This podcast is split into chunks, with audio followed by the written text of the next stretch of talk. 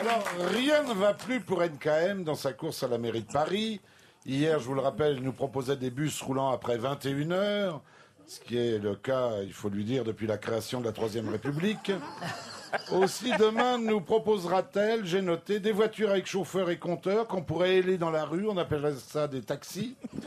Des bateaux pour balader les touristes sur la Seine, voilà une belle idée. Hein de créer de grands musées au Louvre et à l'ancienne gare d'Orsay, d'illuminer les Champs-Élysées en décembre, de foutre une armée de Père Noël devant les grands magasins, euh, je sais pas moi, d'imaginer un service de Vélib, voir ce serait révolutionnaire d'Autolib, d'ouvrir la Tour Eiffel aux visiteurs, de faire reposer Napoléon aux invalides, de dire des messes à Notre-Dame, bref, tout un programme d'idées nouvelles.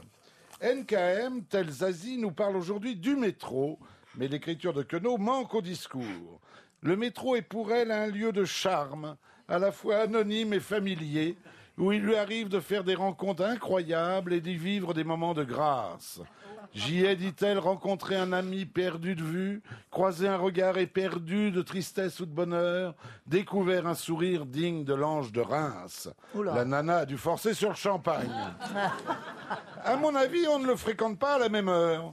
Aussi, pour être sûr, ai-je repris le métro hier et mea culpa, je ne suis plus loin de me ranger aux côtés d'NKM. Rien que du charme, rien que de la grâce, rien que du beau. Les rats et les souris qui cavalent sur les quêtes, passant sur les godasses, c'est merveilleux. Les frotteurs qui te plantent leur kiki dans l'arrêt, tout en foutant les doigts dans le nez, c'est extraordinaire. Les odeurs de pisse, voire plus dans les couloirs voluptueux. Les faux musiciens qui massacrent le même air en boucle, génialissime. Le muet qui te traite de sale con parce que tu as refusé une petite pièce, sensationnel. La caïra qui te pique ton portable, magnifique.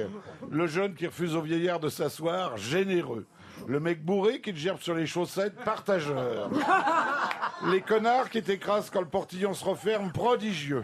L'exhibitionniste qui te sort un zizi de 30 cm, étonnant. Le mec qui te souffle une haleine à te faire croire qu'il a becté tous les macabées du Père Lachaise, surnaturel. L'aveugle qui te dit une gueule de con, spectaculaire. NKM a donc raison, le métro est un paradis. Est-ce avec des arguments pareils que sa campagne euh, verra le bout du tunnel? J'en suis pas sûr. En attendant, mesdames, messieurs, méditons sur ce dicton populaire. Plus la ligne de chance est courte, plus la ligne de métro sera longue. Merci, monsieur.